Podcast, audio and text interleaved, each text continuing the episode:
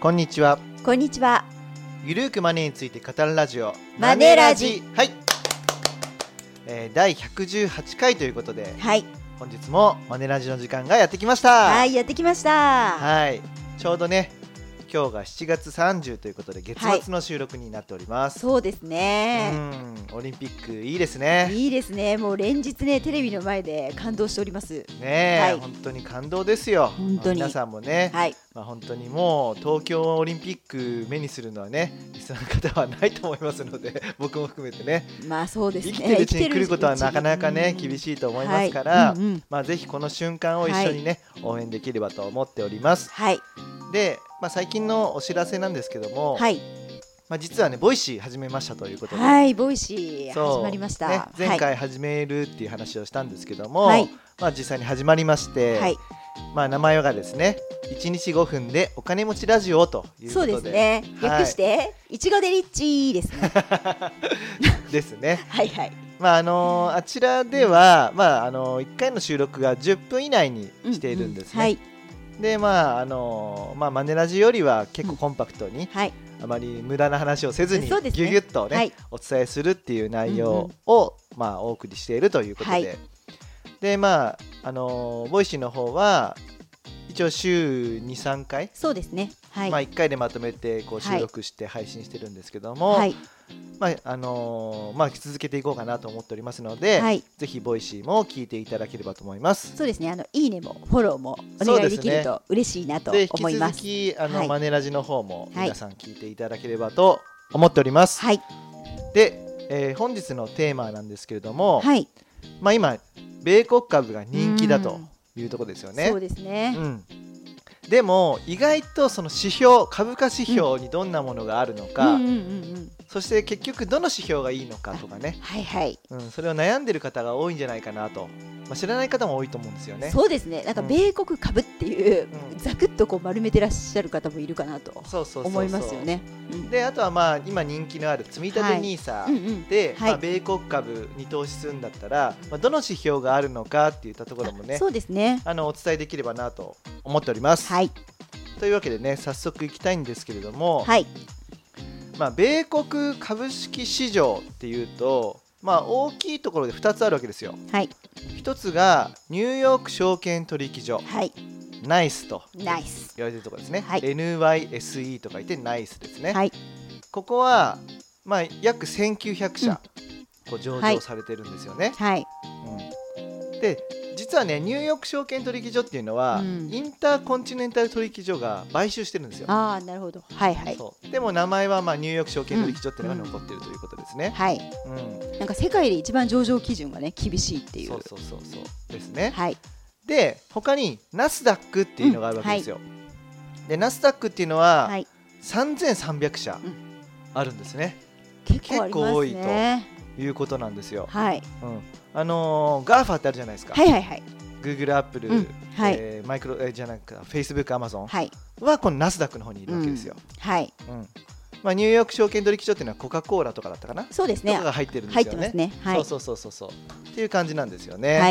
ははいいまあ、だから合わせると5000社ぐらいがあんあんのかなこの2つのと証券取引所そうですね。合わせればね。はいそうということですね、はいまずここを押さえておこうというところです。はいはい、そしてですね、いじゃあ株価指標にはどんなものがあるのかという話に行くんですけども、はい。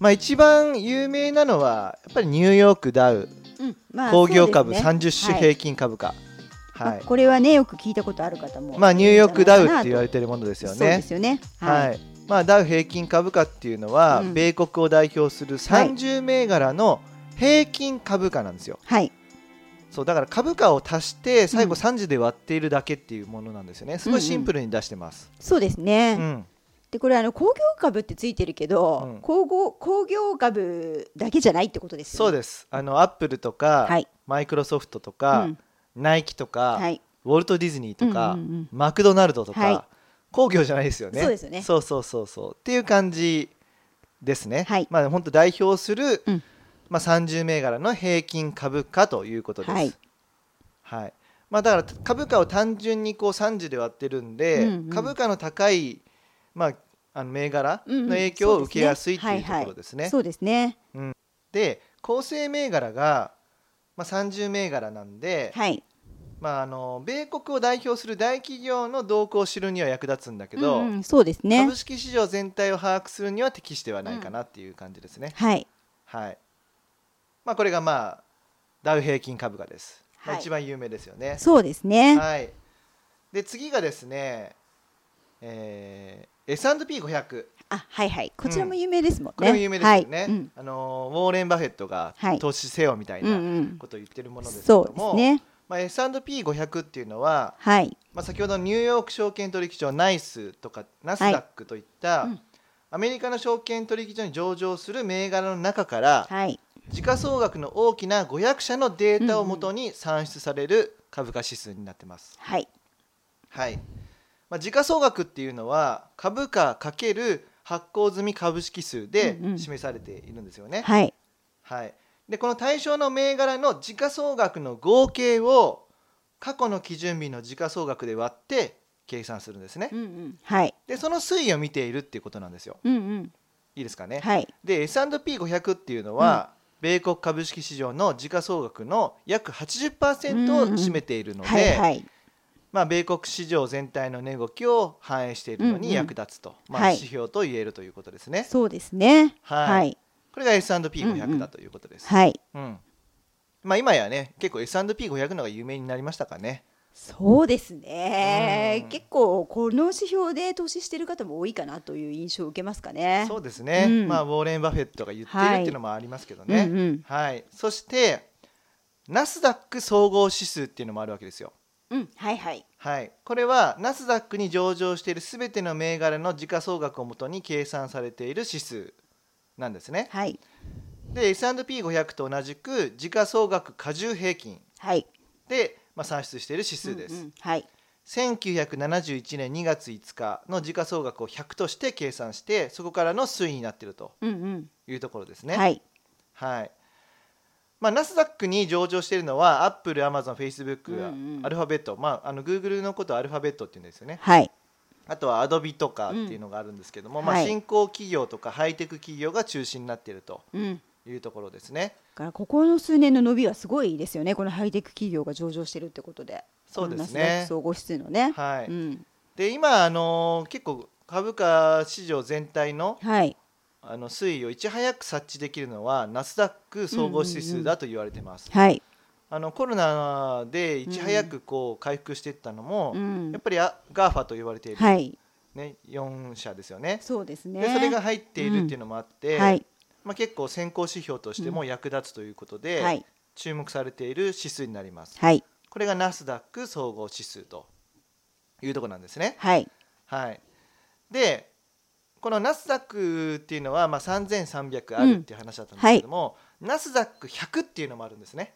はい、はい、はい、なるほど、はい、ナスダック100でナスダック100っていうのはあの米国外の企業も対象で、はい、資本とか時価総額利益キャッシュフローなどからうんうんはい構成される基準のうちどれか一つを満たせば赤字企業でも指数採用の対象となることが可能になっているんですね。うん、うん、うん、はい、いまあ、あの新興企業ってよく積極的な投資して赤字になるじゃないですうんか。そうねはい、そうした場合でもこう採用の可能性があるとはい、いうことで、うんうんはいまあ、S&P500 っていうのは時価総額が82億ドル以上はい、なるほどでね流動性が高くて、はい不動株が発行済み株式総数の50%以上、うんうん、そして四半期連続で黒字維持が条件、うん、そしてうん米国の企業であるっていう制限なんですよ。なるほど、そうそうそうそう。結構厳しいですね。っていう感じでうんうんこのような違いがあって、はい、でナスダック100っていうのは、はいまあ、結構選抜されてるじゃないですか、うんうんうんまあ、だかそらうですね結構ねこう、まあ、ナスダック株式市場のよりすぐり銘柄ばかりみたいなね、はい、あの紹介がよくされます、うん、うん、うん、こういった指標もあります、はい、であのナスダック100にねこう投資するような投資信託、まあ、ETF っていうのもあって、はい、それがインベスコ999っていうのがあるんですよ、おお、はいはいはいなるほど。良さそうですよ良ねさそうですね。はい人気がありますありそう。はい。えっ、とね経営比率は0.2%だったかな、そうですねうんうん0.2%で低いので、はい。いいですね。いいんですよ、うんうん。そうそうそうっていう感じですはい。はい、そしてですね、はいえーラッセル2000とかラッセル1000っていうの知ってますか、っていうことですね。はい。はい、でまあラッセルラッセルインベスメンツだったかな待ってくださいねインベスメンツ、はい、ですねという会社が、まあ、公表している、まあ、指数なんですよ。はい。うん、でまあラッセルは3000っていう3000銘柄の構成があって、うんうん。でラッセル1000っていうのはまあその上位なんですよ上位時価総額時価総額の上位ねはい、だからはい大型株が基本的に入ってくるものですね、はい。でラッセル2000っていうのがあって、はい。それは1001位から3000位までの間なんですよねうんうんうん。そはい。うだから中小型株の指数になってるとうん。いうことです、なるほど。はいはい。上位1000か下のはあの2000なのかっていう話ですね、うんうん。はい、ラッセル1000とラッセル2000という指数もうん。あるよねとうん言ったところです、なるほど。続いてはい。ウィルシャー5000っていうのもあるんですようんうんうんアメリカのウィルシャー・アソシエイツ社うん。うんがあの算出してるんですけどうん。も、うんうんまあ、ニューヨーク証券取引所あとナイスアメリカンナスダックで取引されていて、はい。米国に本店を置くすべての企業の株式を対象としている、うん。はい、そして、まあ、時価総額加重平均型の株価指数ですねはい。まあ、正式にはウィルシャー5000トータルマーケットインデックスとうんうん。いうものですね、はい。まあ、こういったものもあるとうん。いうところですね。はい。はい、でまあ5000って書いてあるのは、はい。まあ、1980年末時点これが算出の基準日なんですけども、うんうん。この時5000企業だったんですよ。うん。でも今は、えー、と3500ほどになっているとはい。いうところですうね。んうん。はい、そして、はい。えーフィラデルフィア半導体指数っていうのがあります。そう。結構いろいろありますね。そうなんですよ。まあ、フィラデルフィア半導体指数っていうのは、はい。まあ、半導体の設計開発製造販売などを手掛ける企業とかね、はい半導体製造装置はい。とかを、まあ、生産する、うん。まあ、主要な企業30社の株価動向を示す時価総額加重平均型の株式インデックスです。うんうんうんうん。まあ、今半導体って足りないじゃないですか。そうですね。うんはい。まあきまあ、今ね半導体ってこう世界を動かしてるのかなっていううんイメージがあるわけですよ。はい。まあ、そういうふうな動向を見ることで、うん。まあ、景気の拡大とか、うんうん。未来大とかねうん。するので、まあ、便利な指数かなとうんいうところですね。そうですうね。んはい、であとですね最後 CRSPUS トータルマーケットインデックスっていうのもあるわけですよ。あ、はいはい。はい長いですよね長いですね。でもねこれ結構一番僕は大事だと思ってまして、はい。これは米国株式市場の大型株から小型株までうん約4000銘柄をもとうんに算出される株価指数でして、あ、はいはい。米国で投資可能な銘柄をほぼ100%網羅していおるおということなんですよー。。なるほどね。そう、はいはい。だから、うんあのー S&P500 も、まあ、9割近くこう占めるわけあごめんなさい8割 8, 割か、はい8割近く占めるから大部分占めてるんですがそうですね。中古型株も含めて、うん株式市場全体の成長力を享受できるのはこちらの指数だってことなんうですよ。ん、なるほど。うんうんうん。いいですかね、まあはい僕がおすすめするのはこの CRSPUS トータルマーケットインデックスあとはより優れたものだったらさっきのナスダック100とかいいですよね。うんうんいいですね。そうう、ん。というところでございます。はい。はいなるほど。はい、で、まああのーこれらの指数に投資するような投資信託とか ETF ってあるわけですよ。うんうん。うん、例えばね CRSPUS トータルマーケットインデックスっていうのは、はい。これは VTI っていう ETF があって、うんはいこれに投資することで、うんうんこのベンチマークにね沿うような運用をしてますから、はい。まあ、間接的に投資するっていうふうになるわけですよ。うん、まあそうですよね。便利ですよねはい。そうということなんですけども、でも積み立て NISA とかだと、うんこういった ETF に投資できないじゃないですか、うん。うん基本的には投資信託でしてはい ETF のラインナップは日本の ETF なんですよ、そうですね。そう海外少ないですね ETF のラインナップはないのでうんうん。まあ、だから、はいあのこう VTI とかに投資したいわっていう場合には、はい。ちょっとやり方変えないといけないわけですよ、うん投資信託を通じてはい VTI はいに投資しているような投資信託があるので、それに投資するとかねそうですね S&P500 とかはあの投資できるんでいいんですけどそうね。ですね。はい、ということでございます。はい。はい、なので今からはあの、まあ、積み立て NISA で、まあ、今言った指数うんうん。に投資するんだったらいどんな投資信託があるのかなっていったところをね、お伝えしたいなと思います。はい。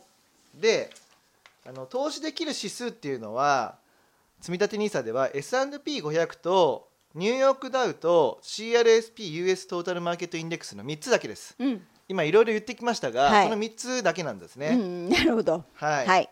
で S&P500 に連動する積立 NISA 対応商品は、はい。米国株式インデックスファンドとか、うんアイフアイフリー S&P500、はいはいインデックスとかね、うん。あとは EMAX スリム米国株式 S&P500 とか、うん。あと最近出てきた SBIVS&P500 インデックスファンドとか、はい。まあ、こういったところですね、まあ、他にもありますけれども、ま今あ、結構だ代表的なインデックスファンドって感じですかね。いですうね、んはい、でニューヨークダウに投資する場合は、EMAX 指数ニューヨークダウインデックスってうん。いうのがあるんですね、うはい。はい、でこれで投資できます、はい。はい、で CRSPUS トータルマーケットインデックスはですね、はい。楽天全米株式インデックスファンドと、うん SBIV 全米株式インデックスファンドはい。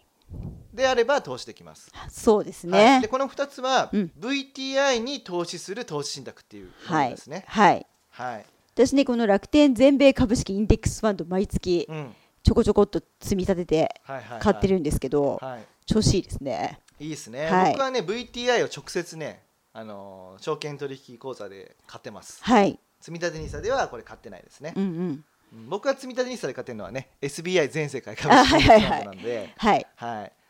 でまあこの SBIV 全米株式インデックスファンドっていうのは最近登場したというところで、うんはい。この楽天全米株式インデックスファンドに対抗してるわけですよね。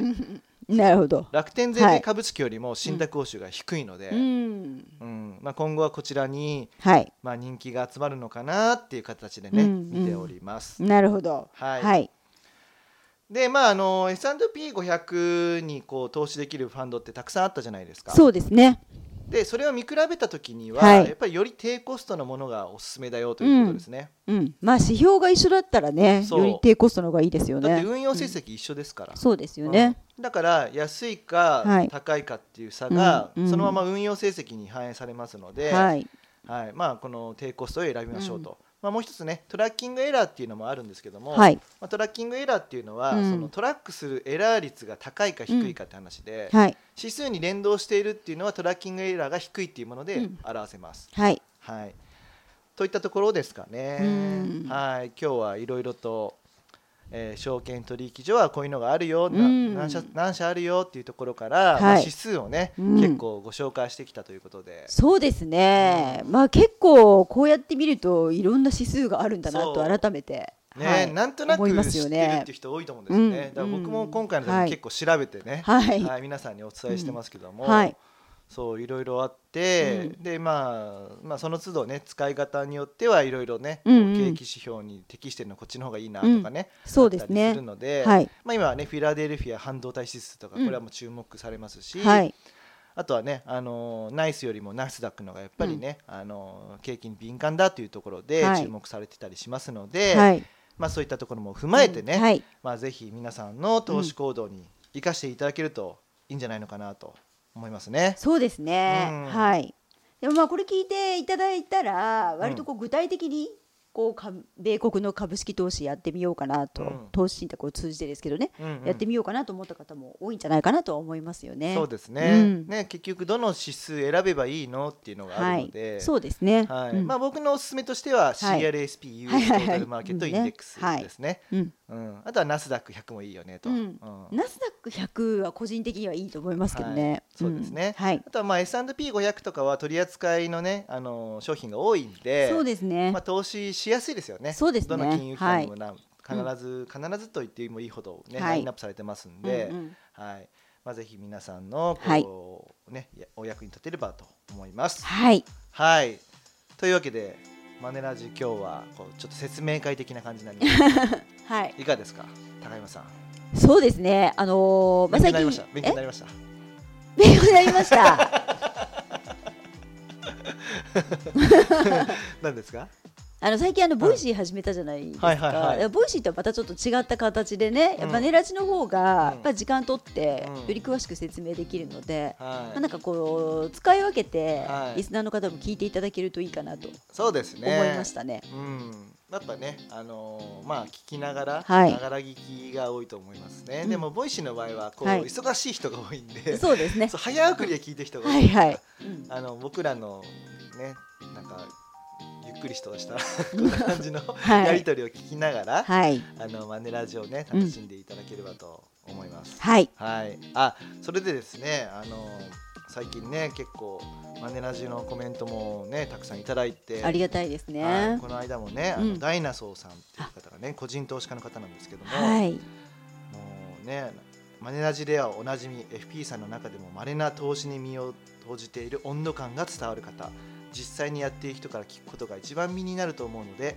投資初心者の方にはお勧めできる発信者ですという形で嬉しいコメントねですこうツイッね。ターしていただいてうねんダイナソーさんありがとうございますあ。りがとうございます。こう頼藤さんのね、こうなんかこうエッジが効いたコメントをすごい支持してくださるはい方で、ねありがたいですね今日今日のマネラジはどうでしたかねど。うでしたでしょうか。 はちょっいと。説明的なところでね、はいすでに知っている情報だったと思うんですけども、はいまあ、皆さんもねあの米国株を始めたからにははいきちんとね株式市場について株式株価指数についてもね、うん理解しておいた方がいいと思いましたので、はい今日はこのテーマでお送りしましたとはい言ったところではいこんな感じでねはいマネラジ終わりにしたいと思います。はい、はい。えー株式会社マネーユーの提供で頼藤大樹と高山和恵がお送りしました。またね See you!